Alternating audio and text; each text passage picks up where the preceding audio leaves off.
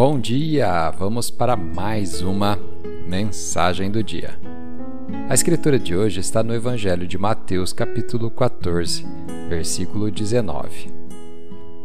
Depois pegou os cinco pães e os dois peixes, olhou para o céu e deu graças a Deus.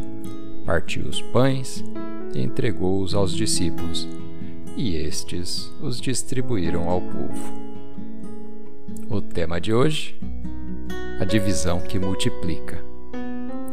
Quando Jesus estava prestes a alimentar uma multidão, e eram milhares de pessoas, ele partiu os pães, e o pão foi multiplicado. Observe que a bênção estava no partir, no dividir.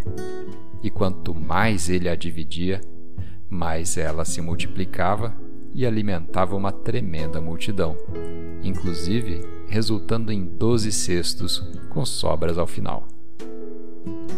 Há momentos na vida em que nos sentimos aos pedaços. Temos sonhos desfeitos, um coração partido. Quando se sentir quebrado, não fique amargo e nem desista de seus sonhos. Esse quebrantamento não é um fim, é só um sinal de que Deus está prestes a se multiplicar em sua vida. Quanto mais aos pedaços você estiver, mais Deus vai multiplicar em sua vida. Quanto maior a decepção, maior a bênção. Quanto mais alguém te machuca, mais Deus vai te recompensar. Esse quebrantamento poderia ter o objetivo de te parar, mas se você permanecer na fé, Deus usará tudo isso para te abençoar.